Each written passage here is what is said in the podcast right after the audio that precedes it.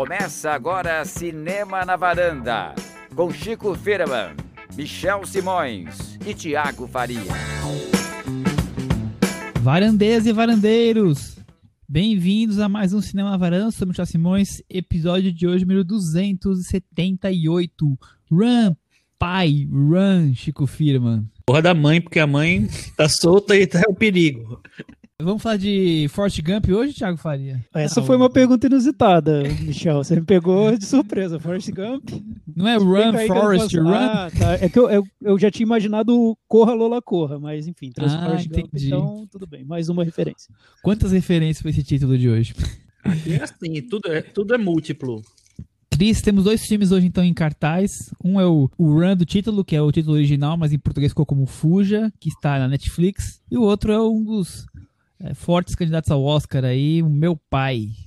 Vamos, vamos lá então, né? Tá preparada para isso tudo? Preparadíssima. O Thiago, antes de falar desses dois filmes, teve ontem o SEG, nós estamos gravando na segunda-feira, e eu tô com aquela plaquinha levantada assim, o Chico avisou, sabe?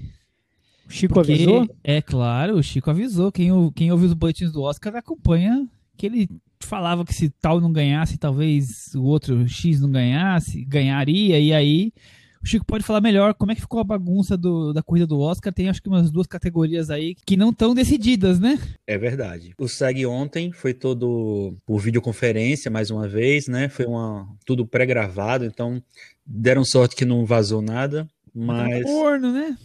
É, muito. Eu, eu, na verdade, eu só vi depois, eu estava trabalhando, não consegui ver na hora. Alguns resultados foram os esperados, principalmente nas categorias masculinas, né? O Chadwick Boseman ganhou o Oscar, o Oscar, o Hector de melhor ator. Tá totalmente consolidado pro Oscar, né? Ele tem na carreira agora dele o Globo de Ouro, o Critics' Choice e o SEG. Então só falta o BAFTA, que ele, ele tem chance de ganhar ainda. E ele pode ganhar também o Spirit. Então, vamos ver como é que vai ser. Mas assim, eu acho muito impossível alguma coisa mudar e ele não ganhar o Oscar, né? Tem uma, toda a comoção envolvida e tal. Na categoria de ator coadjuvante, Daniel Kaluuya ganhou pelo Judas e o Messias Negro, também era meio previsível, porque ele começou a ganhar tudo, né, reta, nessa reta final. Também tem a mesma coisa do Chadwick, ele tem Globo de Ouro, tem Critics' Choice e tem agora o SEG. Então, é um fortíssimo candidato, é a pessoa a bater.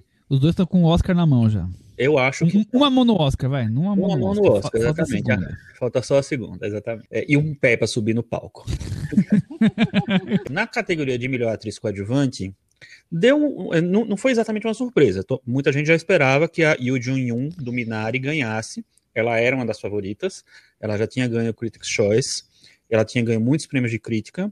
E o Minari é um filme muito querido e tá, tá em alta. Acabou com a história de Glenn Close ganhar, o SEG, não, não aconteceu mesmo, não foi não foi dessa vez Glenn, se bem que ela já tinha um SEG na mão, né? Ela já ganhou o SEG pelo a esposa, então ela tava tranquilinha na dela lá no SEG. Mas isso complica um pouquinho as, as chances dela pro Oscar. O que acontece agora nessa categoria é que a gente tem o Globo de Ouro indo para uma atriz que não está indicada, que é a Jodie Foster, o Critics' Choice e o SEG para o Minari, para Yo Jong Yun, prêmios distribuídos aí, sabe? Prêmios diferentes aí. Então, a Yoo Jong Yun, ela acho que ela surge mais forte porque ela tá num filme que é, é candidato a melhor filme, tem várias indicações.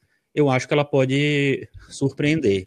O que eu achava que poderia acontecer nessa categoria do SEG é que a Olivia Colman podia ganhar, porque quando a Olivia Colman teve chance de ganhar na, na favorita, ela perdeu para Glenn Close.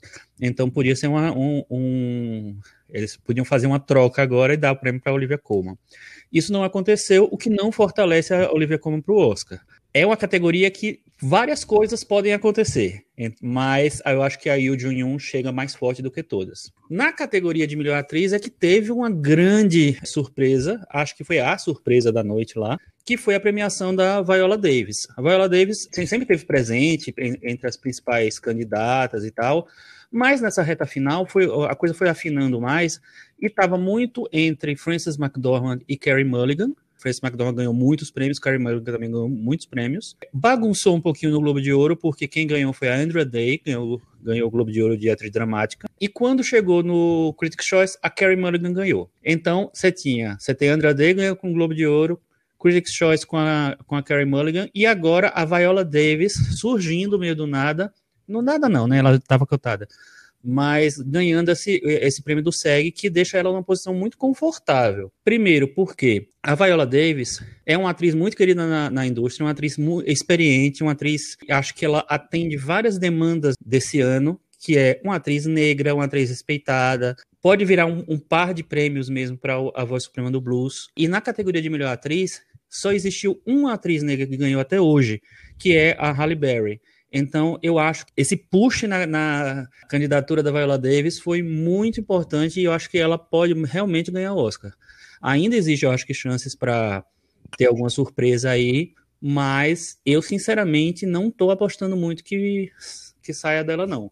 Vou pensar mais um pouquinho. Na semana que vem eu dou a última, a minha última previsão.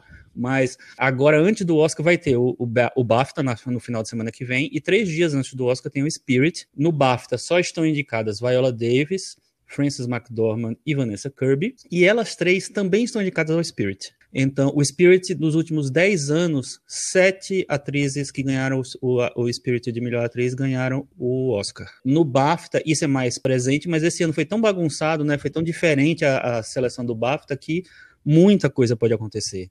Então, eu não duvido que a Viola Davis chegue na frente agora, não. Você acha que o sprint final, a Viola Davis pode surpreender aí o que parecia ser a Carrie Mulligan é, na, é, com mais chances? Eu acho, eu acho. E na categoria de elenco, né, que é aquela categoria que muita gente acha que é um espelho de melhor filme, ganhou Sete de Chicago, que era uma, uma carta meio cantada, assim. Era ele ou o Minari que estavam meio que na, é, disputando os principais prêmios, mas ele é o, o, elenco americano, o elenco de nomes, quer dizer, não só americano, tem vários ingleses também, mas é um elenco que tem várias pessoas famosas ali, que é um, um, o tipo de prêmio que de vez em quando o, o SEG dá. O problema é que não, isso não quer dizer automaticamente que ele ganhou força para melhor filme, porque muitas vezes vários frontrunners para melhor filme do Oscar não têm elencos indicados ao SEG simplesmente porque ou não tem elencos muito grandes, muito chamativos, ou são filmes que não, não são filmes de elenco, exatamente isso. Caso do Nomadland, né? Caso do Nomadland que não está indicado que, ao SEG, não estava indicado ao SEG de elenco, e caso de vários outros, assim, você, você tem prêmios assim que foram muito, muito interessantes de escolhas do SEG muito interessantes, como por exemplo o Pantera Negra, que apesar de dar um, né, dar um empurrão para ficar um pouco mais forte no Oscar, não refletiu muito realmente numa, numa, numa chance de, de virar melhor filme no Oscar. Então, não é sempre que isso é influência direta. Eu acho que nesse ano, por exemplo, não dá para dizer que é uma influência direta porque tem muita coisa em jogo e, e o Nomadland estava meio que fora da, da parada no SEG. O que pode acontecer, que eu, na verdade todo mundo já meio que sabe isso, é que a votação de melhor filme no Oscar tem aquele sistema todo doido que tem pontuação e que o, os filmes que são muito extremos, que tem muita gente que gosta, mas tem muita gente que não gosta, talvez é, sejam meio que subjugados por filmes mais medianos que as pessoas gostam um pouquinho mais e não desgostam tanto assim.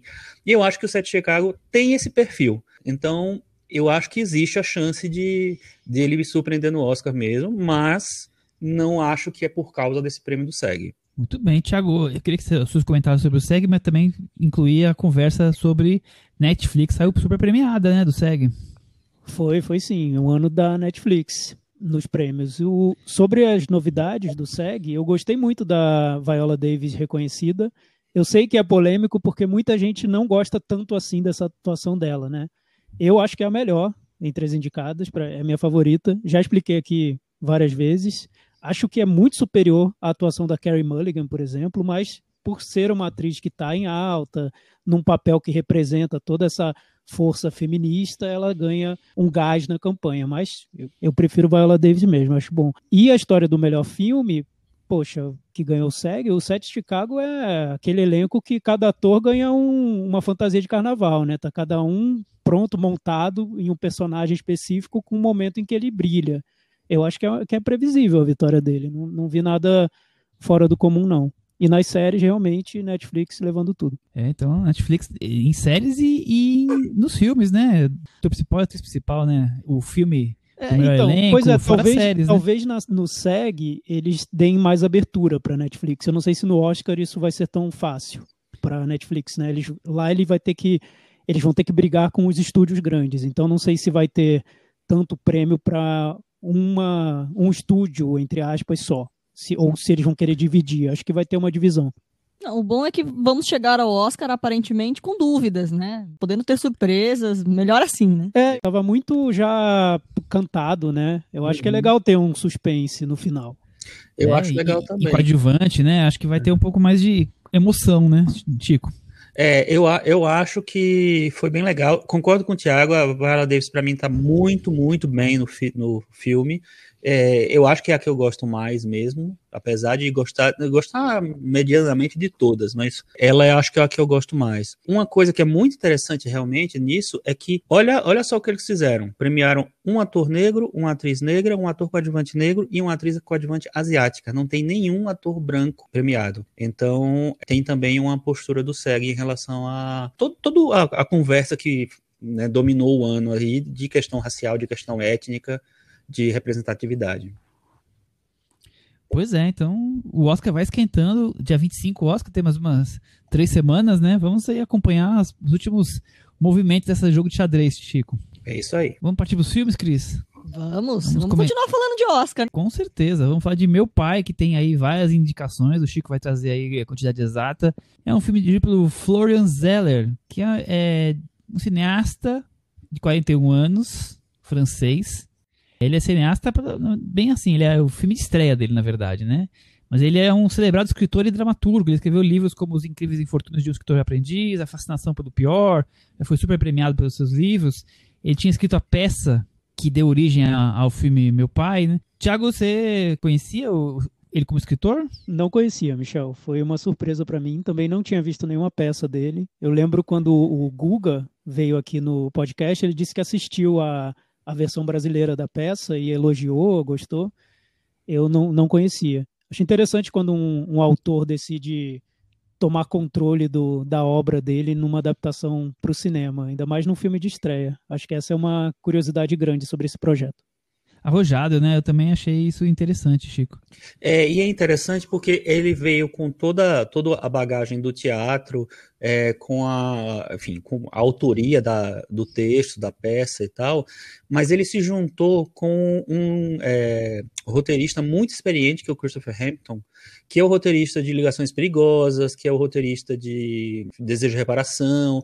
Então, é um, é um roteirista que já tem uma história em Hollywood com, com é, filmes que fizeram sucesso de crítica e tal, e que eu acho que ajudou, é, essa, essa junção ajudou muito a manter tanto o, o frescor da peça quanto a adaptação para o cinema, porque é um formato muito teatral, mas eu acho que eles conseguiram fazer várias traduções. É interessante isso, como o Thiago disse bem, ele, o autor que vem querer colocar o texto dele, né, o- a, a obra dele no, pro cinema, mas ele se cercou de gente é, já de, de experiência, né, para não, não sair aquela coisa de Maria de primeira viagem e se complicar, né? Então eu acho que é uma uma aposta arrojada, mas ao mesmo tempo cercada de gente experiente que possa o auxiliar. Lembrando que hoje nós estamos gravando no dia 5, é segunda-feira, e o filme está previsto para ser lançado em streaming, e se, se tiver cinemas abertos no dia 8 de, de abril. O filme passou em Sundance na, na mostra Premiere, no ano 2020, e dali começou a sua carreira. Antes de falar a sinopse, até para não perder esse comentário que a gente está falando sobre ele, dessa ligação dele com o teatro, é, ele, numa entrevista que eu li, ele cita a inspiração na hora de adaptar o texto para o filme, no filme Amor do Haneke. Ele disse que ao assistir aquele filme, ele percebeu como dá para colocar duas pessoas dentro de um apartamento e não soar tão teatral assim, por mais que seja só num ambiente só, ele falou que dá para ali ele chegou à possibilidade de conseguir fazer algo que não, não fosse teatro filmado propriamente dito. É, vamos para sinopse então. As dificuldades de um homem idoso, Chico, Anthony Hopkins, e lidar com seus lapsos de memória e seu dia a dia em meio a seu quadro de demência. O relógio que ele não encontra, a filha que pode estar mudando para Paris, as cuidadoras com quem ele briga e expulsa toda hora. É a realidade que lhe parece escapar, o, o Thiago Faria. Sim, exatamente. O filme tem essa estrutura que é teatral, porque é um, um espaço, basicamente, um, um apartamento, né? Mas, ao mesmo tempo, existe essa tentativa no filme de criar um tom nas interpretações, nos diálogos que, que é mais realista, que se distancia um pouco do, do que seria o teatro, né? Eu lembro que a gente falou aqui no podcast sobre a voz suprema do blues e sobre uma noite em Miami, e a gente apontou alguns aspectos que seriam mais tipicamente teatrais nesses dois filmes, as interpretações, por exemplo, mais impostadas, que nesse caso do, do meu pai não tem. Ele tenta, o Florian tenta limpar o filme de tudo que poderia parecer ou remeter a, ao teatro, no, no, meu ponto de vista. Se, se não tivessem dito para mim que era uma adaptação teatral, eu ficaria me perguntando: será que é, é só um formato mais intimista dentro de um, de um apartamento? Eu não ficaria, não gritaria para mim a origem do filme. É, eu também acho que ele consegue escapar bem dessa, dessa nessa adaptação de transpor do teatro pro cinema. O Cris é um quebra-cabeça cheio de peças faltando, né?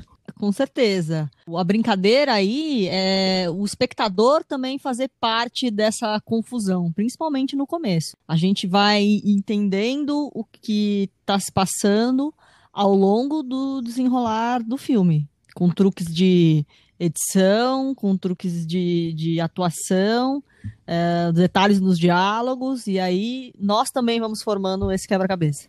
O Chico, é um. O filme acho que é bolado como um, realmente um truque de embaralhar essas peças, né? Mas o segredo é a edição, né? É, então, engraçado que quando ele é, começou a corrida do Oscar e eu vi ele, ele sendo citado na categoria de edição, né, com uma das edições assim, de casa, eu pensei, poxa, é aquela velha história, né, de filmes que tem chance de ser indicado a melhor filme, é, repetir essa indicação em edição por, enfim, por osmose. Osmose. É, exatamente. Mas quando eu vi o filme, eu fiquei muito impressionado, porque a edição é fundamental. Para mim, a espinha dorsal do filme é a edição, porque ele, eles conseguem transformar a, a edição num canal assim de passagem de tempo incrível, eu acho, sabe? Eu acho muito raro, e ainda mais num filme que tem essa natureza de ser um filme mais fechado, de ser um, um cenário só, de ter uma origem teatral. A edição saltar aos olhos como ela salta, assim, e como ela funciona muito muito organicamente, assim, me chamou muito a atenção. Eu acho um belíssimo trabalho de edição. Não sei o que, é que a Cris acha, que é a nossa especialista. Eu gosto, gosto bastante. Eu acho um trabalho muito meticuloso, né? Para mim, o que mais me chama a atenção de longe, como, como narrativa, né? É o quanto o filme consegue, como a Cris comentou no começo do, do papo, colocar você dentro da mente do, do personagem, do Anthony. Essa fuga da realidade, desses quebra-cabeças faltando peças que ele não consegue mais saber o que é real, o que não é. A, essa mente que trai ele, né? E o quanto o filme consegue, claro, que é um, é um truque, mas acho que é um truque tão bem articulado que você fica nessa mesma vibe dele, do tipo, onde estou, é isso, quem sou, né? Tentando evitar o máximo de spoilers. Para mim é o que mais me chama atenção, essa sensação de perder completamente a noção da, da realidade, os fragmentos de memória, e acima de tudo, a dor de perceber o quanto você perdeu o controle da sua vida. E a gente vai ficando desconfiado como ele, né? Ele fica raivoso, com ânimo exaltado, e a gente também vai ficando desconfiado do que está acontecendo, do que está sendo dito, para onde que a trama está caminhando, enfim. É, e eu achei interessante porque é muito fácil cair em clichês em histórias como essa, né? E eu acho que apesar de, de às vezes ele chegar perto, assim, ele consegue desviar com umas soluções muito inteligentes de texto e de edição, fora as interpretações que a gente comenta daqui a pouco. Mas eu acho que essa amarração entre roteiro e, e, e montagem para um filme como esse, é fundamental para destacar ele de outros filmes que têm esse mesmo formato, enfim, e de criar uma identidade realmente para ele. E nas mãos de um diretor estreante, eu acho isso muito mais impressionante.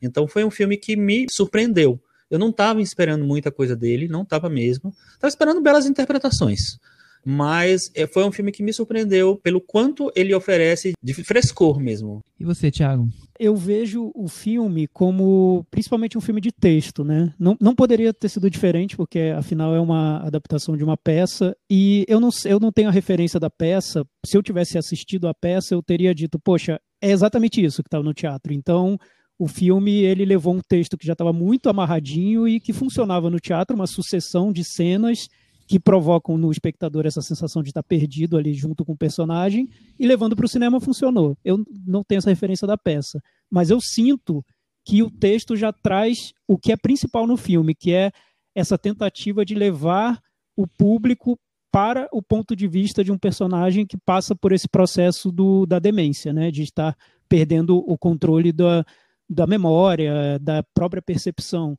Então você tem o personagem do Anthony Hopkins, que o, o, ator tem 83 anos e o personagem segue o ator. Então o personagem tem, tem a mesma idade do ator e que está ali numa situação com a família dentro de casa, um ambiente com limites muito estreitos, e mesmo assim ele não tem mais o controle da, daquela realidade. O que eu vejo no filme é que tudo o, o, a essência dessa experiência que o diretor quer passar, e ele fala sobre isso em entrevistas, que ele queria passar a experiência da incerteza, do, do espectador não, não saber exatamente o que ele está vendo, da mesma maneira como o personagem não sabe o que está vendo que é algo que parece até comparando o que fazem filmes como O Som do Silêncio, com a questão da audição, o Escafandro e a Borboleta com a, com a visão, enfim, colocar o espectador no, no ponto de vista do, do, personagem. E aí, o que eu vejo é que o texto já está tão completo no que ele tem na estrutura da cena após cena, que resta ao filme preencher esse texto com ótimas interpretações que Anthony Hopkins e Olivia Colman garantem com folga, né? Não tem nem o que dizer. E pronto. Eu talvez eu não tenha conseguido me apaixonar pelo filme porque eu vi que estruturalmente já estava tudo lá. O filme é correto. Ele adapta aquele texto que funciona e, e, e traz essa experiência. E pronto. Eu não consegui ver esse algo mais. Até, até mesmo na edição, que eu acho que salta aos olhos, porque o filme tem esse jogo de, de pular de um tempo para o outro, de confundir o espectador, e muita gente pode pensar, nossa, a edição é muito boa, porque provoca esse efeito em mim. Mas eu vejo isso muito mais como uma qualidade do texto que da edição. Eu achei correto só. É, eu achei um casamento perfeito, né, entre o, o texto e a edição, assim, para sempre no intuito de, de colocar o, o espectador dentro do personagem, né? A gente podia estar tá assistindo um filme sobre um, um senhor aí com traços de demência e não, a gente está dentro da cabeça dele, então essa brincadeira de ficar trocando os personagens, trocando os atores para fazer o mesmo personagem, para causar essa incerteza, né? E essa, essa coisa, como o Thiago você falou bem aí da, da entrevista que o, que o Florian ofereceu e fala na, na ideia que ele tinha, eu acho que isso é, é o que faz o filme ter o seu lado forte, né? A edição e o texto juntos para trazer esse grau de perda total, né? De, de descontrole da, da realidade do que você é. Como cinema, depois que você tem, você tem aí essa estrutura toda, o, o restante é, é, só repetir essa fórmula até o desenrolar, né? Então, não, assim, não é um filme também que eu falo, nossa, fiquei fissurado. Fiquei fissurado pela interpretação dos atores. Michel, só, né? só uma pergunta para você, porque Sim. até para eu tentar entender esse fascínio da edição, porque eu vejo o filme, é, pensando numa peça de teatro, que eu não vi a peça. Então, mas pensando numa peça de teatro, você tem o palco, os atores estão interpretando os personagens e no momento em que um ator sai de cena e entra outro ator, aquele outro ator na verdade representa uma memória, enfim, eu, não vou dar spoiler sobre o filme, mas é um ator saindo de cena e outro ator entrando em cena. Eu consigo visualizar como seria esse filme num palco. Por isso eu acho que a que a grande força do filme é o texto, né? Porque no palco você não tem edição, você não tem uma edição cinematográfica. E daria para você reprisar toda essa sensação de, de desorientação que o filme quer fazer sem precisar cortar as cenas, né? É só um ator entrar no palco e outro sair do palco. Enfim, eu acho sim, mas... eu acho que funciona, eu não estou dizendo que não funcione. É, mas eu acho que é uma estrutura é, é... de texto, principalmente. Sim, então, mas eu acho legal isso. É, do simples ele fazer algo que você consegue ter a, a nítida sensação do que aquele personagem está sofrendo, né, Cris?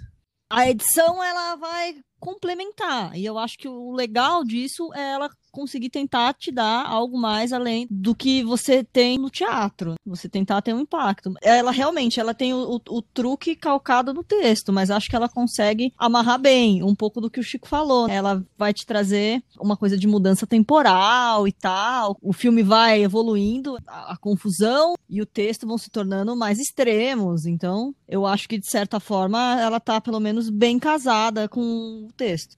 É, eu trabalho com edição em TV, a Cris também. Uma, uma, das coisas que mais me deixa feliz num trabalho que eu faço, editando um, uma matéria, vamos dizer assim, é quando a edição, ao mesmo tempo, ela, ela fica meio invisível e ela tá contando a história ali. Eu acho que tudo tá desenhado no roteiro, com certeza, mas não é a mesma dinâmica de, de, um, de um palco para um, um filme. Não, é, eu acho que não é a mesma dinâmica. E eu, e eu vejo isso jogado para a tela e casado de uma maneira muito fluida. É um filme que ele funciona muito cinematograficamente para mim. Então, eu fiquei muito impressionado em como ela, ao mesmo tempo, eu percebo muito, porque, enfim, trabalho com isso, mas eu percebo muito a edição, mas ao mesmo tempo, ela é muito fluida e é, ela passa por invisível, eu acho, talvez, para muita gente. Assim, eu acho que é um filme que funciona muito nesse aspecto, muito mesmo. Agora, o, o, o, a chave do filme, com certeza, como o, o Thiago já levantou, é as suas interpretações de Anthony Hopkins e Olivia Colman e o texto que se oferece, né? E, e por mais que seja um texto que, bem ou mal, não deixa de ser uma, um jogo de repetição de frases, né? E de, e de diálogos, né? São quase que os mesmos diálogos repetidos várias vezes, cada um numa situação diferente mas o que os dois oferecem é, acho que eleva muito o que o, que o texto e a montagem estão ali colocando a serviço deles, né, Thiago? Sim, eu, o texto que é legal é que eu, eu, também teria que ler o texto, mas essa repetição que ele faz, essas repetições, parece até que o texto é, um, é uma música, né? Que você tem um refrão que vai se repetindo e temas que vão e voltam. Ele tem uma estrutura que é muito sutilmente circular, né? Você não percebe que é circular até o ponto em que você percebe que vira a grande surpresa do filme.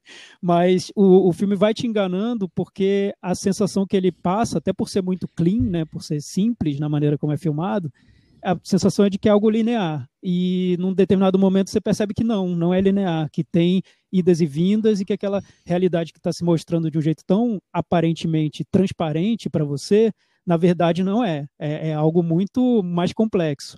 Então, eu acho que a simplicidade do filme joga a favor do projeto.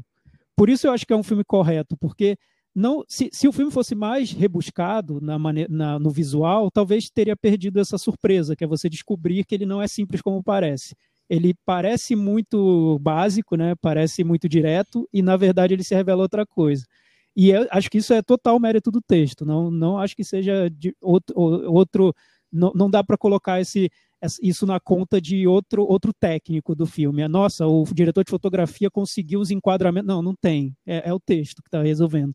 É, é, essa maneira como ele é estruturado, essas idas e vindas, esse, esse, essa descoberta da, da situação em que vive o personagem, a maneira como o espectador se pega também questionando: poxa, eu vi essa, esse, essa cena em outro momento e, e não era nesse. O que, que aconteceu? E aquele personagem que entrou aqui quem ele é? É aquele outro que entrou? Por que, que a, a mulher, a filha dele está diferente? Enfim, criando essa confusão, mas nos detalhes, né? na, na sutileza, até revelar o, o, no grande momento em que tudo se, se explica.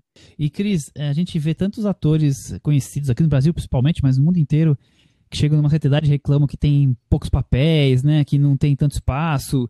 E aí dá até dó de ver uma interpretação como essa sendo tão pouca premiada por conta do, do contexto todo do Chadwick Boseman esse ano, né? Eu acho que é, é difícil mesmo ver um grande papel como esse para um, um, uma faixa etária mais velha. É muito legal que tenha acontecido. Não, e ele tá fantástico. É impressionante como ele consegue nos conduzir por essa confusão mental mesmo, como ele consegue é, retratar o que, que é essa, essa sensação. Então, além do, do, do texto, nos conduzia, acho que a, a interpretação dele é fundamental. E a Olivia Colman também tá ótima. Eu acho também incrível a atuação dele. Eu achei uma das melhores que eu vi do Anthony Hopkins. Para mim, ele carreira tava toda, carreira né? toda. Ele, para mim, ele tava numa fase em que tava fácil para ele, né? O cara é um excelente ator, já, já ganhou Oscar. O que ele tem que provar alguém? Nada, né? Então ele já estava fazendo as coisas ali, às vezes, no automático mesmo. E nesse papel você nota que parece que para ele foi muito importante interpretar esse personagem. Ele se entrega muito para o filme. Então você vê. Eu vi um lado do Anthony Hopkins que eu não conhecia, até na, na maneira como o personagem faz umas gracinhas, é, ensaia uma dança ali, de surpresa. Eu não, não tinha visto esse Anthony Hopkins. Eu imaginava um ator diferente. Tem muitos desafios físicos nesse papel. Tem, tem a fragilidade que não é só da mente, que também vem do corpo, tá tudo ali. É, e, e acho muito difícil você levar para o cinema, para o teatro também, enfim, um personagem com essa confusão mental que, obviamente, o ator não tem, né? Então ele tem que criar essa ilusão de que ele está vivendo aquilo. E é muito complicado tanto para o texto do filme quanto para o ator, porque no máximo o que a gente pode é tentar imaginar o que uma pessoa nessa situação está sentindo e está vivendo. E o filme quer fazer com que a gente realmente acredite que estamos dentro da cabeça daquela pessoa. E para um ator conseguir transmitir essa situação e fazer o público comprar essa ideia, então você termina de ver o filme realmente acreditando que entendeu o que aquele personagem está sentindo, poxa, é uma atuação incrível. Eu achei maravilhosa. É, eu também acho assim, impressionante como ele consegue trazer é, a sensação de dessa falta de noção, coisa dolorida, né, de você tá ali agressivo, às vezes é, doce, mas você tem a cada 10 minutos a sensação que você perdeu o controle da sua mente, né? Ele me vende muito essa posição ali do personagem, Chico. Eu acho que é a melhor interpretação dele desde o Vestígios do Dia, que já faz lá que anos 90, né? né? Exatamente. Eu tô, aqui, eu tô olhando a carreira dele aqui, tirando os dois papas que foi do ano passado. É, exatamente. O resto, os últimos 20 anos não foram muito exatamente. tão bem escolhidos assim, viu? Não, eu, eu acho que tá, assim, tem duas coisas. Tem isso que o, que o Thiago falou de estar tá meio cansado e, conformado e fazendo meio no piloto automático. E tem também o fato do que todo mundo já comentou, que assim, não é todo dia que chega um papel desse para um, pra um ator da idade dele. Pra ninguém. Pra ninguém. Pra ninguém. E para um ator da idade dele, muito menos é uma chance de, de um ator se apaixonar por um personagem de verdade, assim, e fazer o que ele sabe de melhor, né? E a gente viu, nos anos 90, ele fez na sequência o, o, Silêncio dos Inocentes e o Vestígios do Dia, que para mim são brilhantes, interpretações brilhantes, assim. E aí eu acho que depois de muito tempo, e olha que ele fez no meio do, do, do caminho, Hitchcock, Odin e Matusalém. Então, ele, ele. Mas foram filmes que não explodiram. Não, né? nenhum explodiu. Agora, realmente, é, é, tipo a redescoberta dele. Eu acho que é um momento incrível da carreira dele, o que ele conseguiu fazer naquilo. Ele tá genial, tá incrível, tá maravilhoso. E a Olivia Colman tá muito bem também, tá muito bem. Ela, ela é ótima, né? Enfim, não tem jeito. Só que eu acho que a Olivia Williams que também tem, faz um personagem no filme, podia também ter aparecido nas corridas de, de, de atriz coadjuvante, porque ela tá muito bem também. A Olivia Colman, eu concordo com o Chico totalmente. Ela é o, é o contrário, porque o Anthony Hopkins me incomoda como ele, quando ele faz o piloto automático. Eu noto que ele poderia fazer mais. A Olivia Colman, eu fico com a impressão de que se você jogar para ela qualquer né? personagem, ela vai mandar muito bem e você vai adorar o filme, ela vai garantir o entretenimento, porque ela é muito boa, né? Ela sempre é, acerta, é sempre é impressionante, né? Acerta. Mesmo quando o personagem não é lá grande coisa, ela, ela vai, defende o personagem e, e ganha no final. É, quando eu e a Cris descobrimos ela, era uma série policial. Broadchurch. Fazia um personagem totalmente diferente do que tudo que a gente já viu depois. Ela, ela, durante muito tempo, ela foi a coadjuvante dessas séries dessas séries e desses filmes britânicos. Ela fez um filme do Edgar Wright ela também. Fez um Grosso. Exatamente. E eu acho que ela tem uma coisa que eu já ouvi algumas entrevistas dela, é, o, o, método de atuação dela é curioso, é assim, meio na hora. Ela, ela chega ali e vai. Ela não fica, não fica pensando muito. E acho que é um, cada um, cada ator tem sua forma, mas para ela deve ser, acho que muito uma questão de tentar não ficar pensando demais na coisa e tentar ser mais natural possível o oposto do Daniel Day-Lewis, né? Que mergulha no personagem. É, não, por exemplo, fazendo... Ele vai em cadeia de rodas, se o personagem for paralítico, fica dois meses em cadeia de rodas, né? Ele é o contrário. É não, mas contrário. fazendo uma comparação no The Crown, a atuação da Gillian Anderson como a Margaret Thatcher foi totalmente overthinking, totalmente planejada, pensada, o sotaque, a peruca, o cabelo.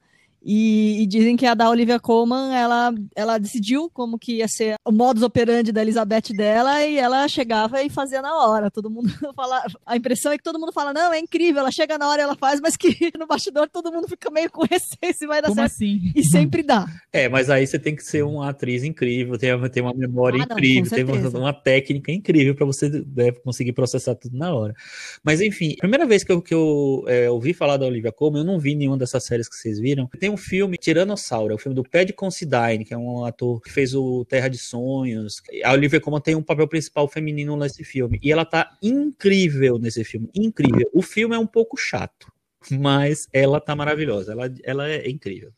E assim, e é, ela é pra, pra, provavelmente o, o discurso do Oscar que eu mais assisti na vida, porque é muito engraçado. Ela é ótima. Ela, ela tá ela sempre é alcoolizada nas premiações. E essa é pelo menos a segunda vez em que ela interpreta a filha de uma pessoa que tá com problemas mentais, enfim, atravessando essa fase da vida, porque ela faz a filha da Margaret Thatcher no A Dama de Ferro. Então ela fazia a filha da Meryl Streep. Isso. O meu pai, como você falou no começo, Michel, meu pai está concorrendo em seis categorias no Oscar: melhor ator e, e atriz, é, melhor ator, melhor atriz coadjuvante, roteiro adaptado, filme, montagem e direção de arte, que também é muito boa. E vai ganhar algum Oscar, Chico? Na lata? Não, acho que não. É, mas não vai, não vai ganhar, ganhar pelo menos dois. Olha, eu, depois de ter visto, aposto em roteiro adaptado. Eu acho que tem chance sim. Não, porque chance tá mas... tudo lá no roteiro, é, na minha opinião. Eu acho que mas me não... parece uma peça que foi muito encenada, o, o diretor né, já tinha a peça na cabeça, e ele se juntou a uma equipe que não cometeu erros na adaptação. Isso eu acho muito importante, né? Porque você poderia ter cometido vários erros ali na, na hora de, de adaptar. Eu só e... vejo um probleminha que me incomoda no filme, que é o final. Eu acho que o final ele tenta deixar ah, muito também. claro o que já ficaria eu claro, né? De um jeito mais sutil. Eu também, eu também. É, então, o final eu acho que não precisava tanto. Eu, eu, Como se tivesse que dar uma explicadinha, né? Concordo. Eu também acho. Eu, eu, além de tudo, eu acho que o golpe emotivo final, ele é muito, é um pouco exagerado. A gente já estava apaixonado pelo personagem, a gente já estava envolvido com aquela história, a gente já estava achando o Anthony Hopkins incrível. Eu acho que a, a última cena, assim, parece que tá, você está pedindo uma, uma, uma coisa que para o espectador que ele já deu. Sim, eu concordo, Chico. Mas eu acho que é a cena que vai transformar o filme num sucesso. Sim, que vai emocionar muita gente, que vai ser indicado para mãe, acho... para avó, para tia, para sobrinho. Do Oscar. Exato, o Oscar. Eu acho que um público, um público maior precisava dessa cena, mas a gente que, que, que gosta de, de ficar com as perguntas e não com as respostas, a gente preferiria sem, né?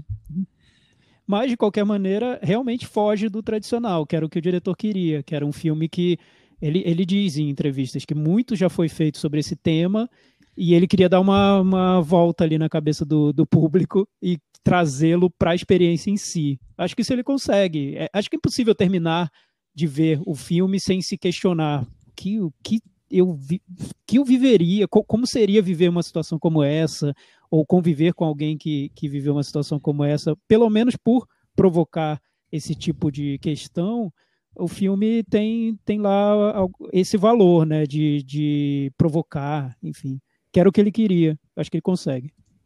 Muito bem. Vamos para Meta Varanda, Chico? Vamos lá. Traz essa nota Eu aí. vou dar nota 7,5. 7,5, Cris. E você? Eu vou de 7,5 também. Tiago Faria? Eu vou de 6. Eu vou de 6,5. Com essas notas, meu pai ficou com 69 no Meta Varanda e eu acho que ele tá com boa chance de aparecer no, no Varanda Wars, hein, Cris? Não é? Eu acho que tá sim. Tá muito bem posicionado aqui na nossa disputa. Eu acho que na categoria de melhor ator vai ser difícil derrubar, mas vamos ver. É. Vamos aguardar aí, tem muito chão. Vamos correr dessa categoria. Vamos Chico. corrigir o Oscar. Mas assim, é, é, eu acho assim, é, ele, eu acho que ele deve perder para o Chadwick Boseman mas para mim. A... Mas vai morar no meu coração para sempre. Não, é isso. isso. vai morar com certeza, mas, mas eu ainda sou muito fã do Riz Ahmed. Eu é, também. são personagens que têm essa também. Os dois têm essa intenção de levar o espectador para a condição do personagem, né? Acho que é... sim, e, e eles fazem muito bem, eles convencem nesse ponto. Bom, convencidos sobre meu pai, vamos partir então para Fuja. Já que é para partir, vamos fugir logo desse lugar. Vamos fugir. O Michel tá se superando, cara. Eu, eu, com, com, esse trio que eu trabalho aqui no na varanda, eu preciso me esforçar um pouco, né? Vamos falar de, então de Fuja, filme que entrou na Netflix esse fim de semana, é, na sexta-feira. É dirigido pelo Anish Chaganti. Você fala, de onde surgiu esse nome, né? Um cineasta indo-americano de 30 anos que nós já falamos Exatamente. na varanda, Cris. Ah. Esse é o ah. segundo filme dele e a segunda participação aqui de filmes dele no, no Cinema Varanda. No episódio 145, Alguém Me Desconfigurou, falamos sobre o conto e sobre o filme dele, Buscando. Delicioso. Aquele buscando. thriller só com telas, né? Exatamente. A gente falou recentemente aqui, né? Quando a gente falou do Host. Host que esse é um filme que faz lá o seu truquezinho, mas que consegue é, do começo ao fim acontecer dentro de uma tela, né? Uma tela de computador. É um filme, é um filme ambientado numa tela de computador, no monitor de computador, né? O cenário Exatamente. do filme é um monitor de computador. Monitor, celular, câmera de vídeo, né? Mas basicamente tela de computador. Então eu não vou trazer a carreira dele porque eu já fiz isso na, no 145, corram lá para ouvir quem quiser. Mas acho que eu posso trazer que o Thiago, ambos thrillers envolvendo pais e filhos, né? Ou seja, mãe, filho, pai, Sim. filho, quer dizer, é. ele gosta dessa relação, é um né? tema que para ele é, é, importante. Não só o, o, tema dos filmes, né, como o gênero, o thriller, são dois thrillers. Ele, ele diz, é, é, engraçado, porque esse diretor, ele é bem certo do que ele quer na vida, isso, isso eu, eu valorizo nas pessoas, eu acho que quando você está certo... valorizo nas pessoas. É importante. E aí, quando perguntam para ele quais são as referências, imagina, essa pergunta é difícil para alguns diretores, alguns diretores ficam uma hora falando, outros preferem nem falar para não dizer que roubou, roubou influência. Ele diz, minhas influências são Hitchcock e Shyamalan. Pronto, acabou, é isso. Quero fazer filmes como Hitchcock e Shyamalan. E ele sai citando 20 filmes do Shyamalan e 20 filmes do Hitchcock. Pronto. E dá pra ver, né, nos filmes que ele faz. Tá, tá, tá bem clara essa intenção dele. Ele acha exatamente isso. Ele falou que ele pegou um pouco do Don Brief, O Homem Homem Trevas. das Trevas. Isso que ele pegou um pouco desse também como referência para fazer esse filme aqui. Eu vi muita vida dele com, junto com o roteirista e é exatamente isso. Eles estão ali fazendo um, um Hitchcock moderno com um traço de Shyamalan. Eles falam muito sobre isso. E, Vamos mais, mais um então. filme sobre pais e filhos na varanda essa semana. É tudo coincidência, né? Parece que a gente organiza a pauta pensando no tema, mas é tudo coincidência. Só que não, Só que né? não. A gente encontra as coincidências depois que Exato. a pauta. Um filme no espaço pequeno de uma casa que trata de um tema de pais e filhos mas não é, foi, são, não foi dois, proposital. É um dos... São dois filmes quase todos passados dentro de casa, né, Thiago? Exato. E, e, um dos, dos títulos que não, não vingaram para essa edição foi Dois Assuntos de Família. É. Não deixam de ser, né, Cris? Ah, pois é. Pois é. O, produção da original da Hulu, que é aquele serviço de streaming que aqui no Brasil não, não existe, mas que lançou coisas como o Conto de Aya, né? Nos Estados Unidos ele é forte. Daiane, Chico Firman. Sarah Paulson. É uma mãe super protetora e super controladora que mantém sua filha Chloe Kira Ellen em completo isolamento devido ao seu estado de saúde debilitado e que requer inúmeros cuidados.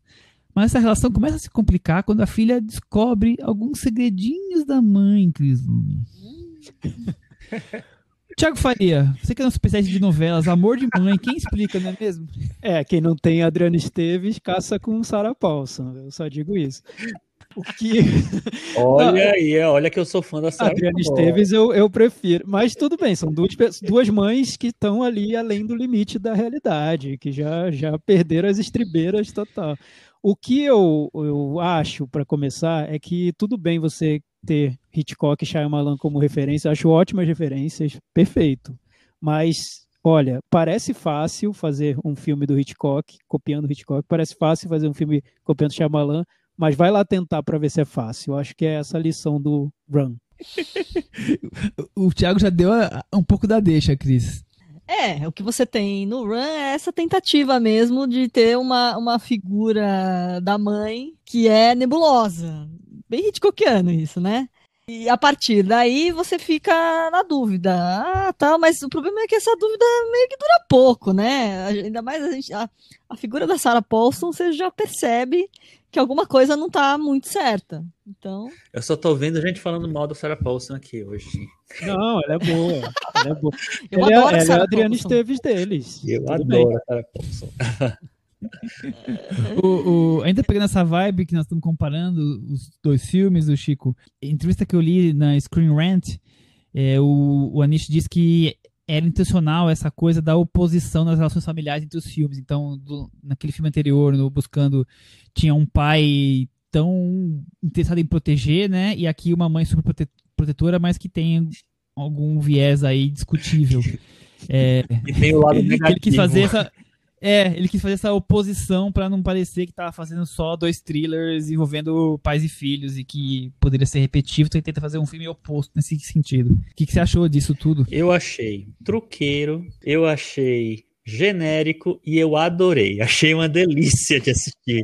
acho que é um filme assumidamente vulgar. Exatamente. Olha o Guilty Pleasure do Chico 1 já do ano. Achei... É, é, assim, é assim que se defende um Guilty Pleasure. É assim. É. Olha aí, Michel, aprende. É isso. Assim, Tô aprendendo. É um lixo e eu gostei. É isso o Guilty Pleasure. Aguarde, é. aguarde que eu já tenho um Guilty Pleasure pra esse eu, ano eu acho... que você vai se surpreender. Ah, é? Não, eu quero saber é, depois. mas não posso falar. Ah, já... Só, só na varanda do Word. Só na varanda do Word. Mas o que, o que eu acho é o seguinte, assim. Eu acho que um, um filme precisa ter uma consciência do que ele é. E para mim, por mais que ele se espelhe, fale lá do, Shy, do Shyamalan, fale do Hitchcock e tal, ele, assumidamente, ele fez um filme vulgar. Ele faz um filme... Sem limites Sem pra limites sonhar. pra sonhar, assim, um filme que não, não tá interessado em ser, em ser factível, é um filme que ele pisa no acelerador e vai fundo na, na proposta dele. Nesse sentido, tem uma cena que eu gosto muito, que é a menina, ela precisa falar uma coisa, ela não tem nenhuma ideia, ela vira pro lado, ela vê uma foto de uma sala de escape, de um, né, de um escape room,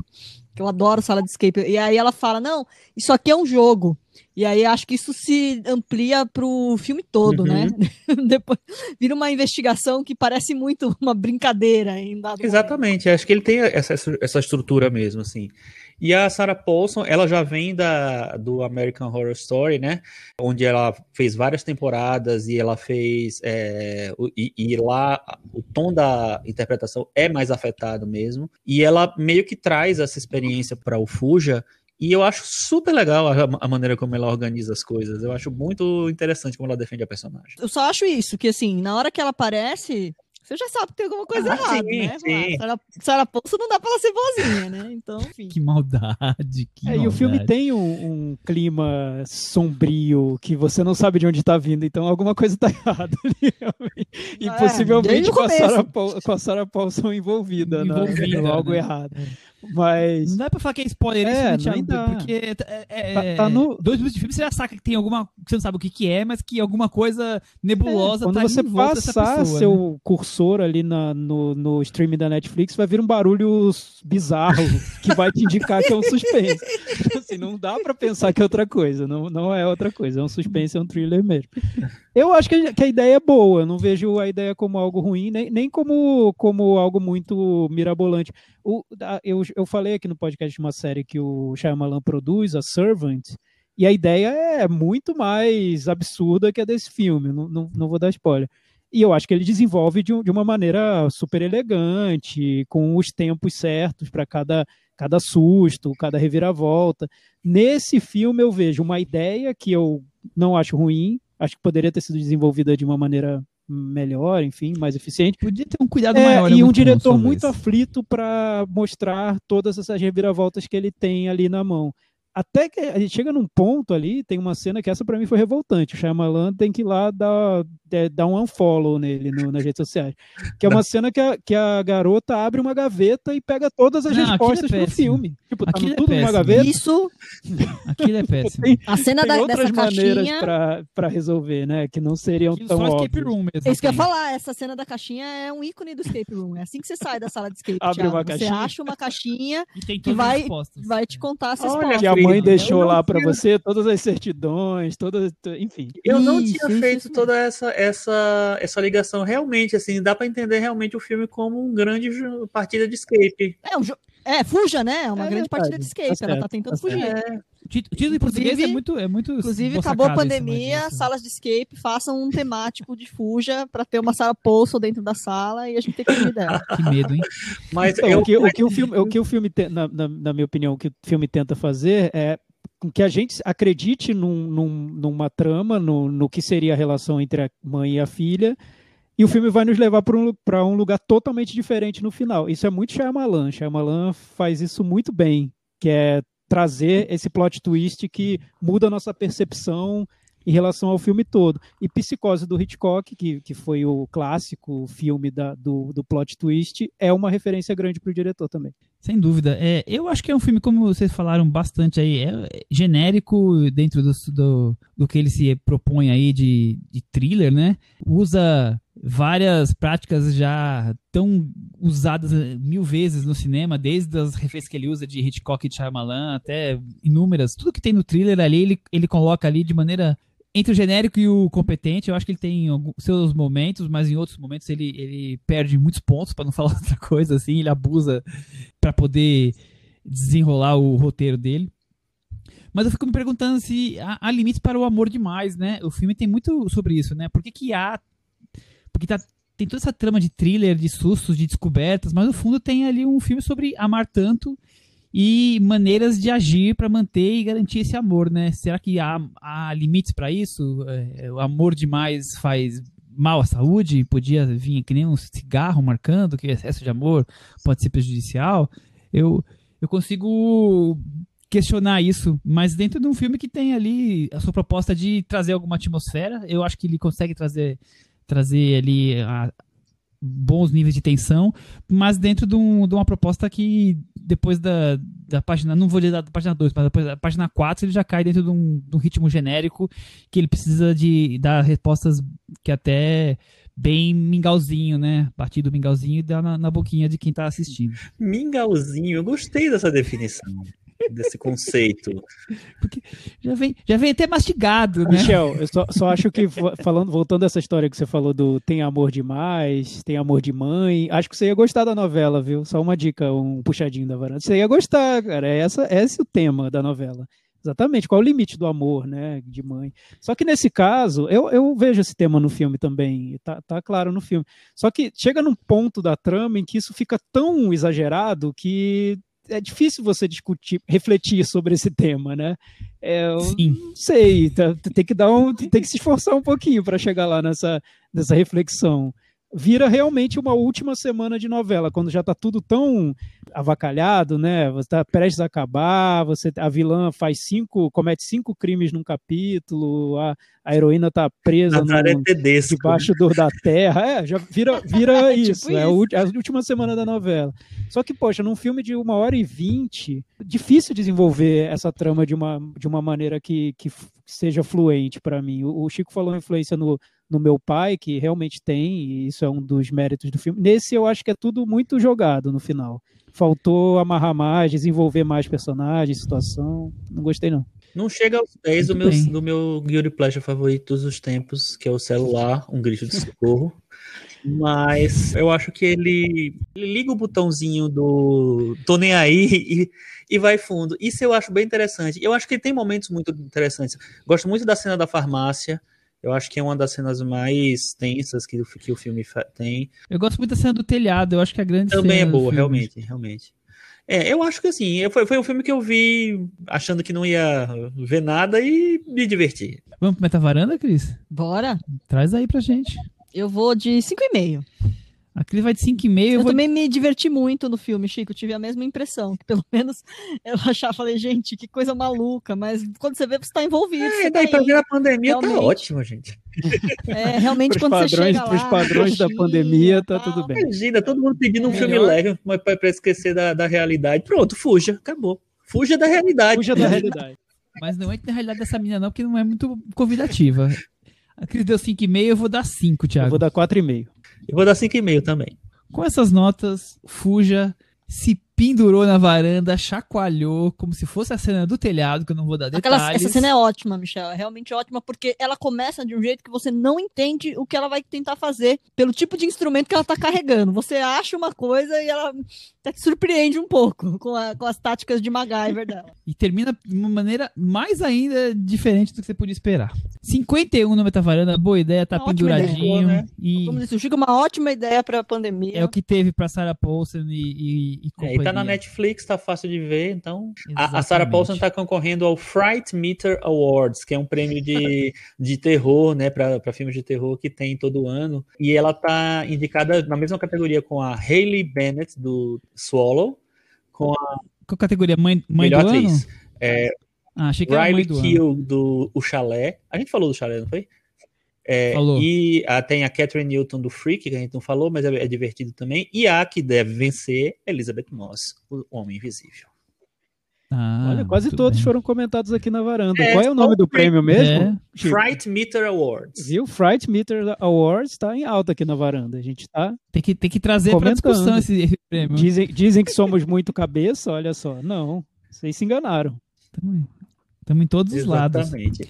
Aí a gente comentou do, do host, do é, Homem Invisível e do His House, que são que estão indicados ao melhor filme nesse, nesse prêmio. Aí, tá vendo? Prêmio a cada varanda. É isso aí. O Chico, o Chico que organiza esse prêmio. sou eu, sou eu. O resultado sai no blog do Chico. sai no, encontre no filme do Chico. Ah, eu gosto, porque Muito tem bom. esse tem um outro prêmio de só que é só de terror, que eu acho legal para descobrir os filmes que tem de terror. Esse é bem legal. Vamos Muito lá. Bom.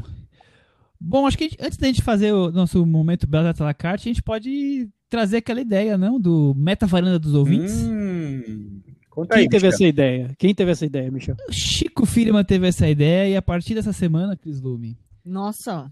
É, os varandeiros vão poder dar nota para os filmes que nós debatermos aqui. Hum. E aí prometemos trazer as, a média das notas dos, dos ouvintes na semana seguinte, no próximo cantinho do ouvinte. E como que eles podem dar nota? Vou, vamos é, colocar o link, espalhar pelas redes sociais e pelo blog. As pessoas podem, depois de assistir os filmes, ir lá, clicar e dar a nota. As mesmas notas que nós damos aqui, nota de 0 a 10, com meio. E o Meta Varanda dos Ouvintes está lançado, Chico. É isso aí, muito legal. Então nós já vamos ter essa semana Meta Varanda dos Ouvintes para meu pai e para Fuji, então. Exatamente. Esperamos aí inaugurando as, as notas. Novos horizontes na varanda aí. Exato.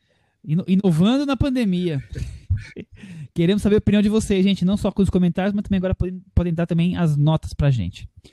Momento Belas Artes à la carte, Cris, vamos falar sobre filmes bons, filmes que nós indicamos, vamos falar de filmes que estão dentro do cardápio de streaming do Belas Artes, que é um serviço de streaming focado em cinema alternativo, em grandes clássicos, também tem alguns filmes cults. E toda semana estamos aqui destacando um desses filmes. Lembrando que a assinatura custa R$ 9,90. E que tem cupom. E que tem cupom de desconto 50% para primeiro mês.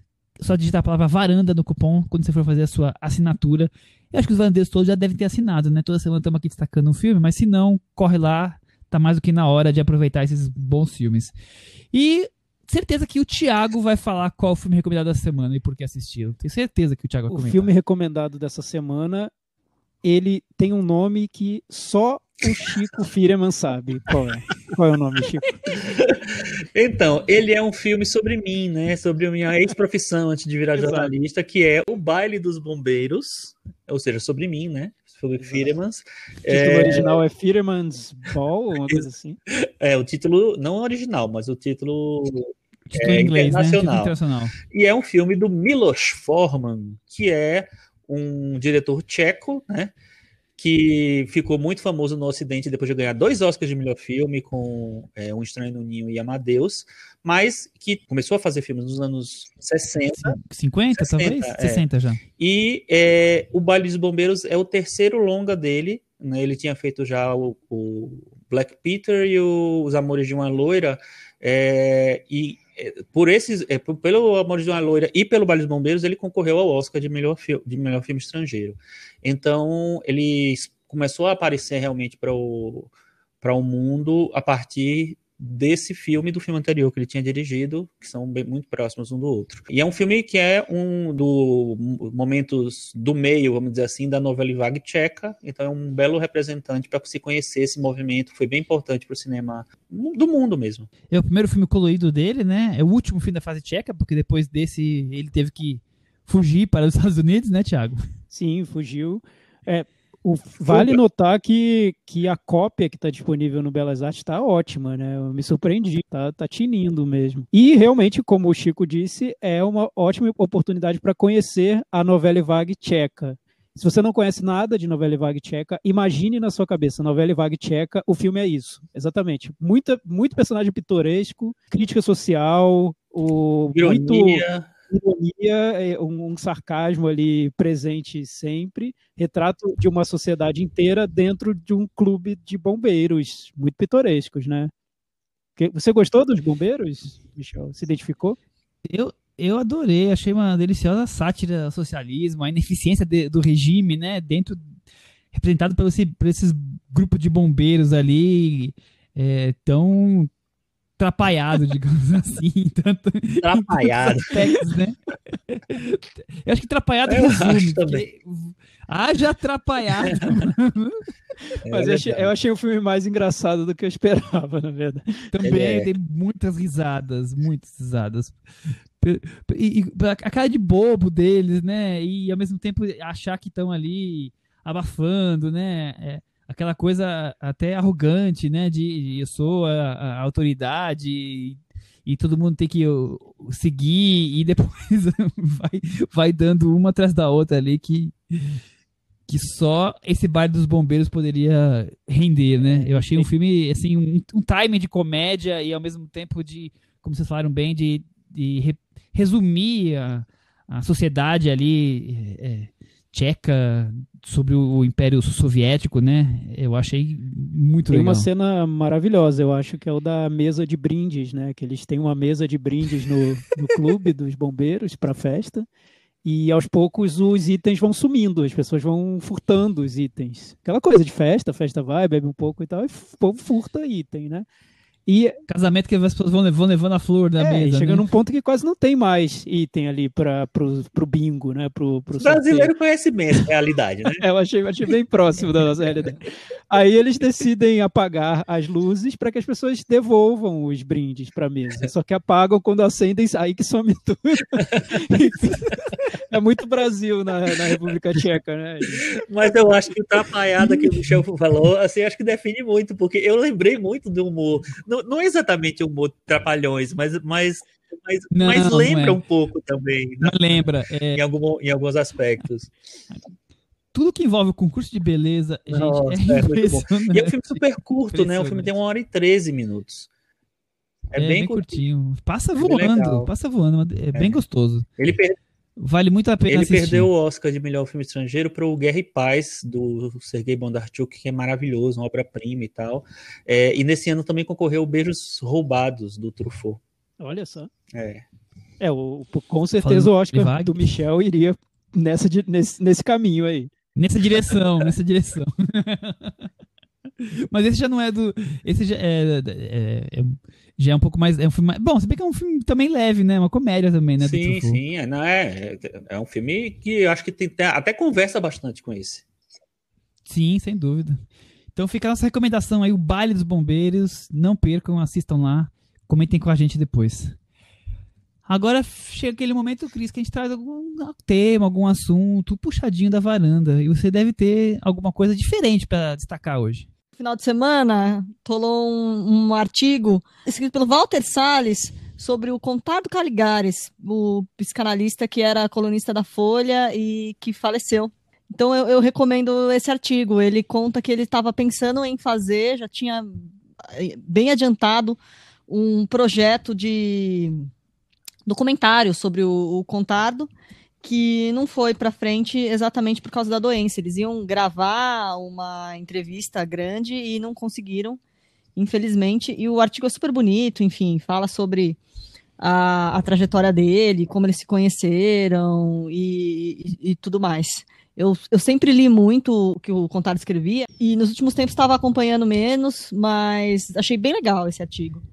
E vou recomendar mais uma leitura no, no final de semana, no domingo também, o El País fez um perfil sobre o, o aniversariante aí do, do fim de março, do dia 31 de março, Iwan McGregor, falando que ele fez 50 anos agora e ele vai agora fazer a série do Obi-Wan Kenobi mais maduro, como, como isso vai ser, pode ser diferente, né? Ele fez esse personagem no, no momento em que a carreira dele estourou, pós-Trainspotting, aí ele estava fazendo esse blockbuster, e agora, depois de muitas, muitas coisas, muitos projetos, ele volta para o papel que, de certa forma, o lançou globalmente.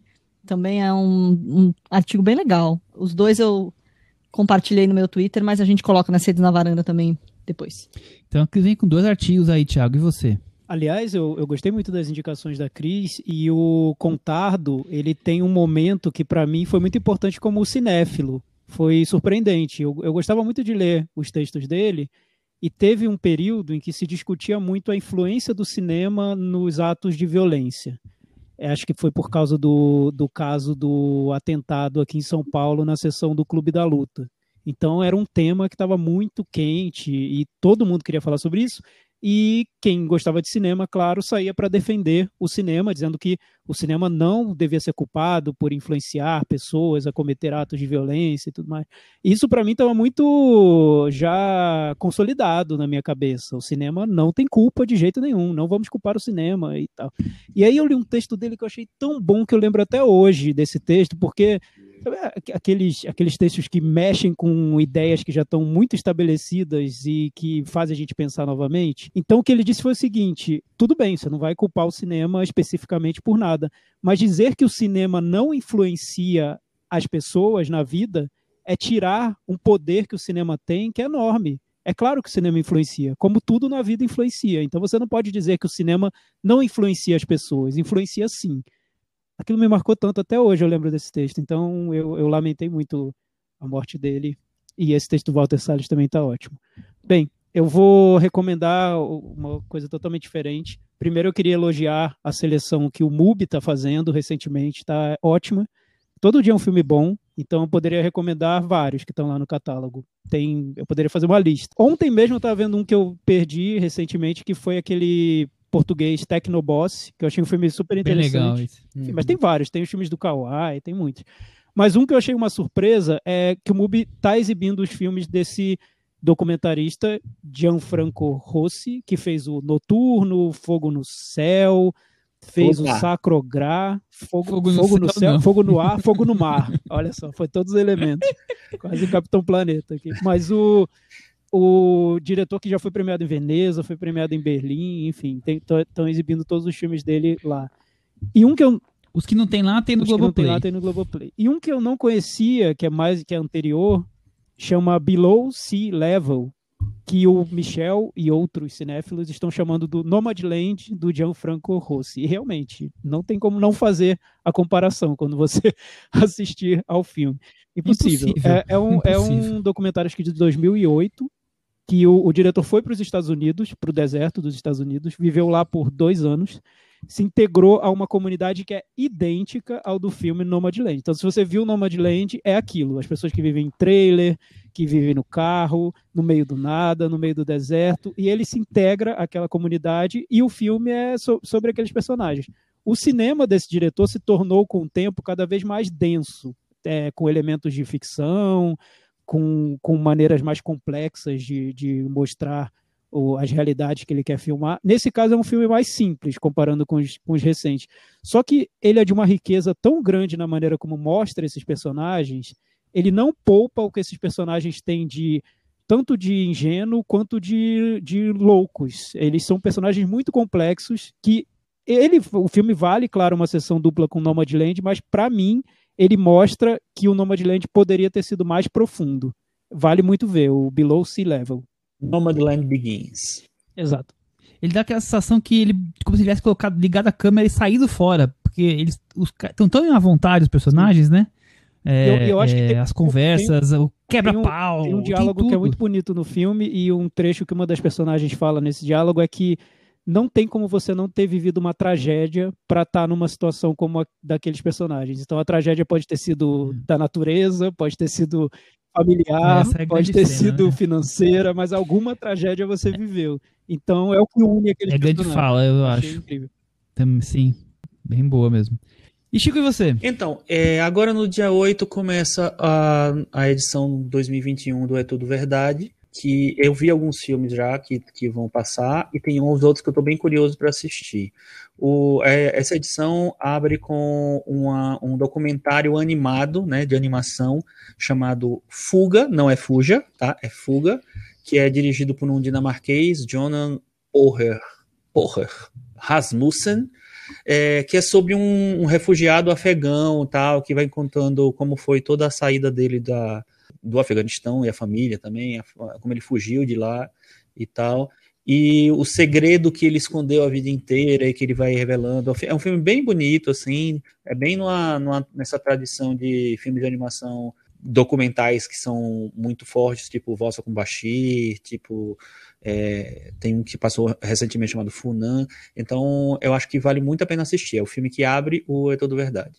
Fora isso, vai ter o novo documentário da Ana Laerte, que é a Alvorada, que é sobre o, o cotidiano da Dilma Rousseff no, no Palácio. Vai ter um documentário chamado Edna, do Eric Rocha, né, que a gente comentou aqui recentemente. E vai ter também um filme chamado MLK FBI, é um documentário sobre a participação do FBI, não apenas na, no não é no, exatamente no assassinato, mas é no contexto de como o, o, o, Martin Luther King ficou vulnerabilizado pela perseguição que o FBI fazia dele.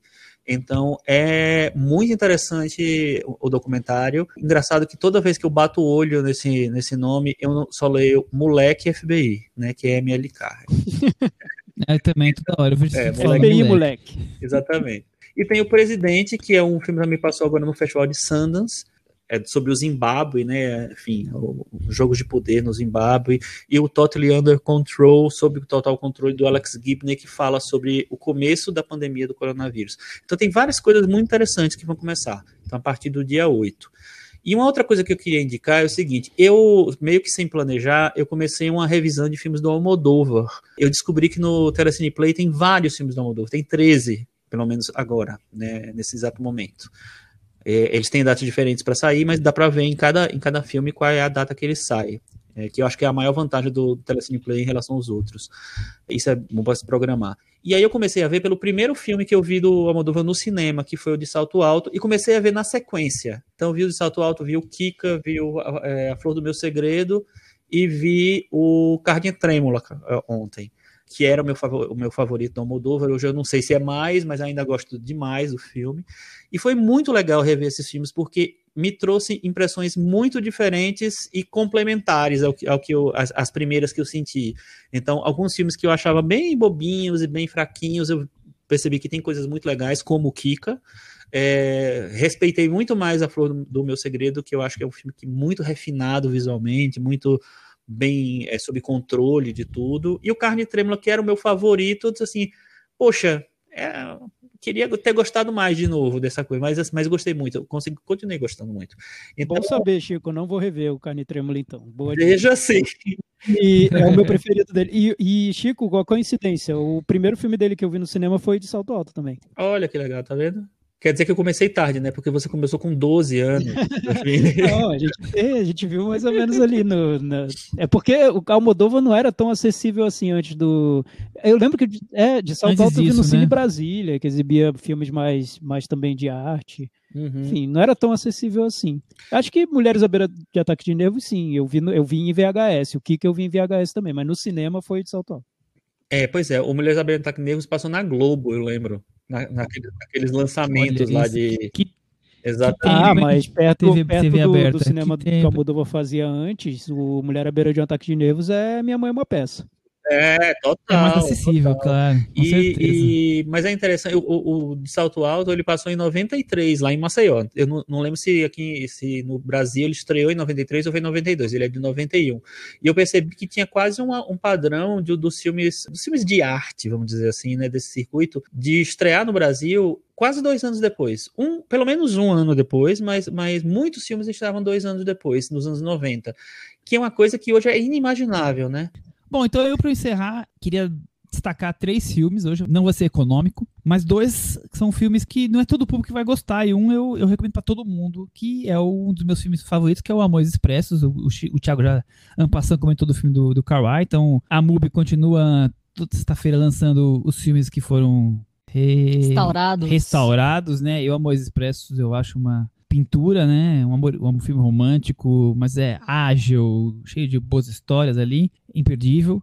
Mas eu também tenho muito carinho por um filme que é difícil de entender, difícil de acompanhar, que é o Cinzas do Passado, que estreou na semana anterior, que é um filme de Uxia em câmera lenta, digamos assim, com um vinho que faz você esquecer do passado e você também não entende muito bem o que está acontecendo, mas o jeito que o Karai filma tudo aquilo já me ganha menor volume do que um Amor Expresso, do que um Amor Flor da Pele, mas eu continuo achando um belo filme. Mas sim, não tenta ficar tentando montar o quebra-cabeça da história certinho, o que é aonde, porque você vai se complicar um pouco nessa trama. Eu fico muito mais na coisa do fluida, como o Kawai nos entrega. Eu Mas tem... não entendi nada desse filme. É, então, e, e, o Michel, acho que foi, foi um bom comentário sobre o filme. Casou bem. Acho, é. Casou bem. Eu tava muito, muito indeciso em ver, eu já revi, obviamente, o Amor da Pele, que a gente falou, inclusive, aqui. Vou rever em breve o Amores Expressos, que eu gosto muito também. Mas esse eu tava com o pé atrás, porque eu não entendi nada, achei tão difícil de entender tudo nesse filme. E eu concordo, é um filme lindo visualmente. Mas agora o Michel me deu. Você reviu? Não, eu revi, eu revi. O Chico, ah, o Chico não, ainda não. O Chico vai rever. Eu, eu revi e subiu muito no meu conceito. Ainda acho difícil de entender. E acho que é um filme que não deu certo. Desculpa. Não deu, não Desculpa, deu fã certo. É. Mas, não, não Mas deu enfim, certo. eu vou- eu- Foi mas um é lindo, fracasso mas pra, é lindo, pra ele é foi lindo. difícil, né? Foi um fracasso. E o Amores. Expressos, nossa, subiu muito no meu conceito. Não, Esse é subiu demais, porque eu não filme. achava um, um filme maravilhoso quando eu vi na época, sei lá porquê. Enfim, eu era uma criança, não sei, tinha cinco anos. Enfim, era muito Ah, novo. Mas- mentira, mentira, era mais velho.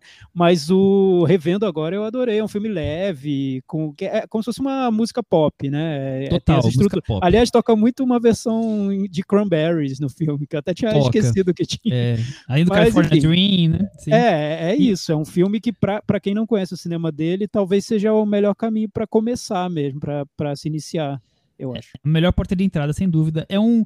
em- Enquanto o Cinza do, do passado não ficava, não ficava pronto, ele criou o Amores Expressos em 45 dias. É curioso isso, que o filme acabou saindo antes, né?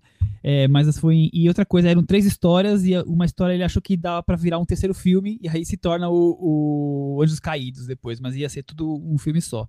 Então essas curiosidades são interessantes, mas assim, são filmes. Quem vê Amores Expressos, o Cinza do Passado e Amor da Pele, você vê que tem coisas dos três que dialogam, mas são filmes muito diferentes em muitos pontos. Então eu acho rico também isso de você ter um, algo autoral, mas ao mesmo tempo você conseguir fazer coisas bem diferentes no cinema, como o Kawai no começo carreira fazia. Agora eu termino com um filme que estreou no, no dia 31 também, na MUBI, que é um filme que eu só sei que eu e o Felipe Furtado, o famoso Felipe Furtado do Twitter e críticas de cinema, que somos entusiastas, as pessoas não gostam, então quem tiver coragem de, de encará-lo, vá já esperando que pode ser que você não curta, que é o Low Life, que é um, também um dos diretores que eu adoro, que é o Nicola Klotz. Nesse filme ele está dividindo a direção com a esposa dele, com a Elizabeth Perceval. Me dá aquela sensação dos os mesmos jovens que depois do filme do Bonello, que a gente já falou aqui, que eu esqueci o título, Nocturama. É, eu, eu sinto que seria uma geração parecida, só que esses personagens são um pouco mais velhos, já estão na faculdade, são mais intelectuais, aquela, aquela coisa do francês intelectual clichê que a gente tá tão acostumado a enxergar, ver em filme também, mas de maneira geral. Essa, esse grupo de jovens, e aí eles estavam aí debatendo é, psicologia, filosofia, aquele papo que você pode falar que é um papo chato, eles têm uma cara meio de arrogantes, e aí entra um imigrante afegão que tá ali ralando pelo seu estudo e já tá com o visto vencido, e aí rola um, uma, uma paixão com uma, uma dessas jovens ali do, desse grupinho, e o que eu acho mais interessante é como esses dois personagens, é, eles vão mergulhando em, em uma relação que ele os obriga a quase que se manter distante do mundo, trancados num apartamento, com medo que ele possa ser preso, e eles vão vivendo quase que como se fossem zumbis. Aliás, zumbi é, é uma coisa forte no cinema do Klotz, ele tem até documentário sobre isso, não sobre zumbi, mas assim, um, um, pessoas meio zumbis, assim, essa sensação de estar tá meio desconectadas do, do mundo, mas ao mesmo tempo que fazem parte dele. Pessoas zumbizadas. Zumbizadas, boa. E eu, eu acho que essa sensação de, de, de zumbi é uma, é uma das características fortes do, do cinema do, do Nicolas Klotz.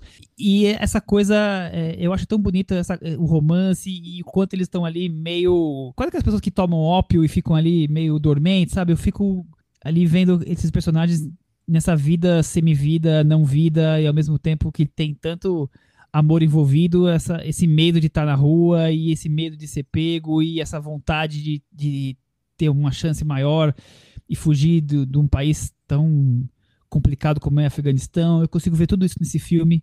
É, um, para mim é um, um filme e personagens que são instáveis e enigmáticos ao mesmo tempo. Então eu realmente me encanto. Eu revi com medo de, de achar que eu tinha visto quando jovem e, e tinha ficado obcecado e, e agora eu ia mais adulto achar uma bobagem e eu continuo gostando muito do filme, então Low Life é a minha recomendação.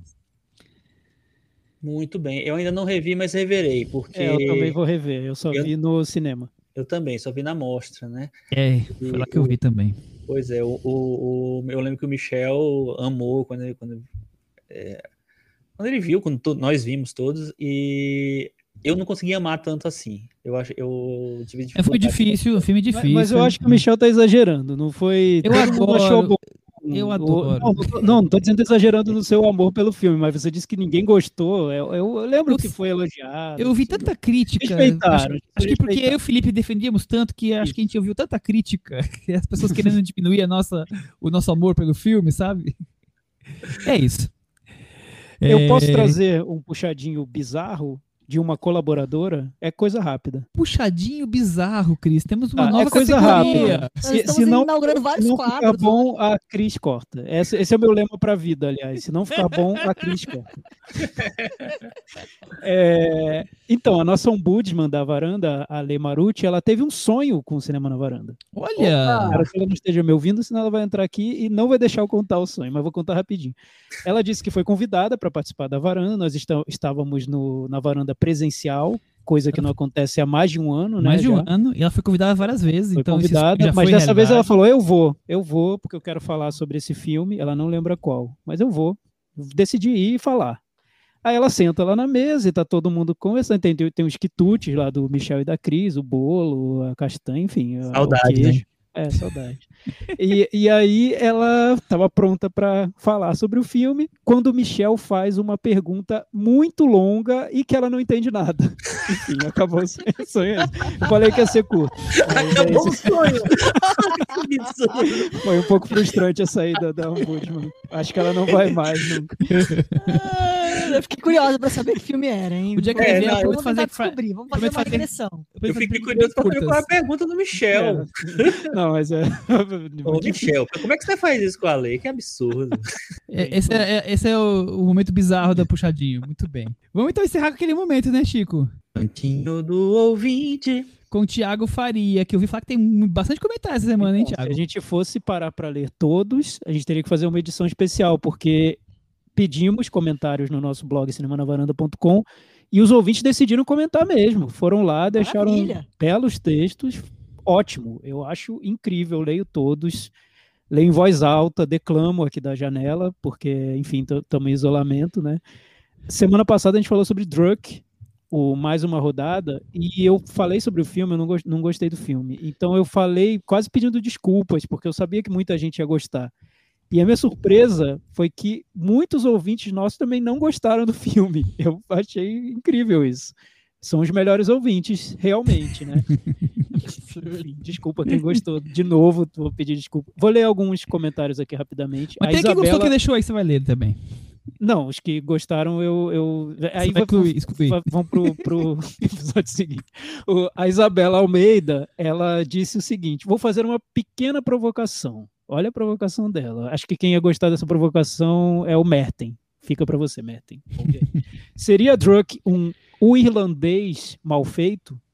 Digo isso porque, no fundo, os filmes são machos héteros brancos discutindo suas crises existenciais, coisa que o resto do mundo já está cansado de escutar. É, Isabela, quem sou eu para discutir, né? Cada um com, com sua opinião. Será que beleza americana não provou para esses caras que esse tipo de filme envelheceu igual leite? então, Isabela, eu, eu, queria que sim, mas o filme tá aí, o do Drug tá aí cotado a ganhar filme estrangeiro, né? Vamos, vamos ver o que acontece. Eu também acho que isso tudo já envelheceu, tá para lá do beleza americana.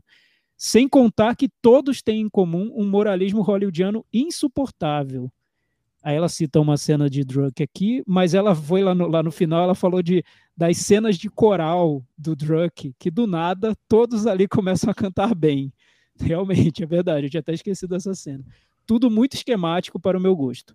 Enfim, as cenas entre os amigos até que são boas. Do resto, não gostei muito, não. Aí nós temos o Caio, ele tá deixando vários comentários, tem tá acompanhando todos os lançamentos, é impressionante, ele sempre traz filmes que a gente nem comentou na varanda e dá os comentários dele rapidamente.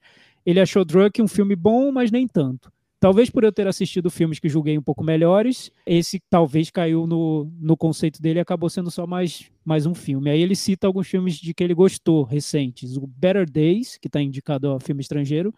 o Kovad Zaida, que também está indicado, a, a Estrangeiro Collective, que ele diz que é o favorito dele, que é um filme brutal, e o La Llorona, que ele falou que é um filme imperdível. Então tá aí o Caio trazendo as tendências para gente. A Maria, essa foi a ouvinte. Eu quero dar o prêmio de hoje para Maria. Não temos esse prêmio, mas enfim, o prêmio o do melhor da comentário. Semana, o 20 da semana. É, o, comentário, o, o, melhor comentário numa semana com muitos comentários. É esse, é esse o prêmio. Vibrei muito ouvindo esse podcast porque achei Another Round, que é o Drunk, o filme mais superestimado do ano. Também não consegui encontrar essa magia toda que muitos estão vendo no filme. Não sei se vocês concordam, mas ele me lembrou muito aquele fenômeno do Os Intocáveis, filme francês com o Omar Sy e o François Cluzet. Um filme europeu com uma estrutura completamente hollywoodiana, roteiro previsível, no melhor estilo feel good, que dá para recomendar para toda a família sem ser chamado de cinéfilo chato. Me lembro da recepção do filme Intocáveis nos cinemas aqui em São Paulo na época. Passou no, no, nas salas mais comerciais e foi um grande sucesso. Se não fosse o contexto da pandemia, imagino que o Druk teria uma trajetória parecida por aqui. Maria, eu concordo tudo, tudo. Achei e vou ficar com essa comparação para sempre na minha cabeça, porque eu acho que tem tudo a ver com o que você falou. Inclusive, o Intocáveis com o Omar Sy foi elogiado na época que foi lançado por ser um filme que tratava desse tema do, da, da doença e da, do cuidador ali de uma maneira que não era moralista. Então foi também um, um comentário muito parecido com o que o Druck teve. Achei a comparação perfeita. Não sei o que vocês assina acharam. Assina embaixo, assina embaixo, perfeito. Maria resumiu o que a gente ficou aqui meia hora falando do filme, ela resumiu aí no, nesse texto. Eu só acho que o Intocáveis consegue ser melhor. também acho, também acho que o Intocáveis consegue ser melhor. Mas não tem essa coisa do, do filme não. europeu que é. Ah, tem, tem tudo. tudo um pouquinho incorreto ali, tá? Enfim, eu, eu achei muito boa a comparação. O Gabriel falou que detesta Drunk e se sentiu representado, mas passo aqui para dizer que estou com o Chico e que o rei de Staten Island, Island é uma delícia Aê! de Merece Ai, meu um Deus. É isso, então? Temos mais comentários? É, acho que a gente não pode, não pode deixar de pedir para os ouvintes correrem lá no Twitter, quem ficar interessado, porque o Diego, nosso amigo Diego, que mora na Dinamarca, fez alguns comentários sobre ah, o filme. Eu, eu, achei muito bom. Eu tinha esquecido desse. Você tem aí pra, tem, pra tem ler? Aqui. Primeiro ele fala assim, brincando, que não acredito que vocês perderam a oportunidade de me chamar para falar mal de Druck. É verdade, a gente podia ter lembrado disso. Eu pensei nisso, Diego. O problema nosso hoje é agenda. Nós só temos um único horário que a gente consegue gravar todos juntos atualmente, que é a segunda noite que você estaria já dormindo, porque na Dinamarca 4, 5 horas pra frente, né? Mas eu tinha pensado realmente nisso. Mas ele fala bastante coisa sobre é, o quanto a bebida é, é zero demonizada na, na, Dinamarca, que álcool é lubrificante social lá na, lá na Dinamarca, que os dinamarqueses são considerados os fanfarrões dos países nórdicos, e que isso ele acha que tem muito a ver com o álcool. Então, quem quiser. Tem mais coisas que ele fala, eu acho que é legal ter essa visão de quem tá lá, né, vendo. Insider. É, o insider. Mas o Diego tem bastante comentário sobre isso, e acho que vale a pena vocês darem uma olhada lá no nosso Twitter, conversa com, com o, que ele disse com o Thiago. Que, que eu achei bem interessante, até mostrou para mim algo no filme que eu não tinha visto. É... Assim, em resumo, Which People Problem 100%. É, e... exato.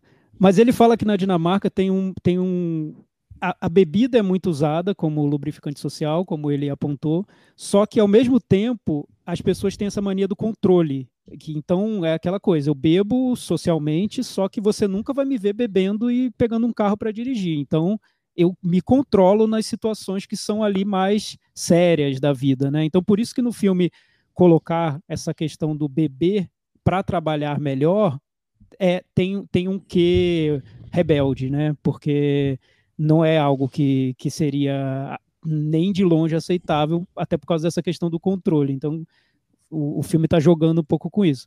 Eu acho que é muito difícil para quem não é, não vive essa situação e não é de lá, sacar essa, essa jogada do, do Winterberg. Mas é interessante perceber que nesse ponto o filme, o filme aborda um tema que, que é, é interessante para eles. E o Diego diz que o filme mostra isso de, de uma maneira particular até, que isso está no filme. Não, eu, eu que já tive, eu e a Cris tivemos, em, não na Dinamarca, mas no, nos outros países ali, Finlândia, Estônia, Noruega, Suécia, a gente teve uma viagem que a gente passou para esses países, infelizmente na Dinamarca a gente não passou, e eu tenho amigos, amigos, amigos mesmo, finlandeses, e, e eu, eu vi muito essa relação de, de bebida com, com o que o Druck traz. É, essa coisa meio de ser mais do que um encontro social, sabe? Você se encontra para beber. O, o beber ser um ritual, mas um ritual de, de libertação mesmo. Mas uma libertação. Né? É, mas uma libertação é, limitada, sabe? Como se pudesse fazer tudo, mas dentro desse quadrado aqui. Você não pode é, causar transtorno a quem está aqui do lado. Então é, é, um, é uma explosão com, com limite, sabe? Que vai até ali. É, é muito disso que, que tá aí no comentário do Diego que a gente falou. É uma outra dimensão, né?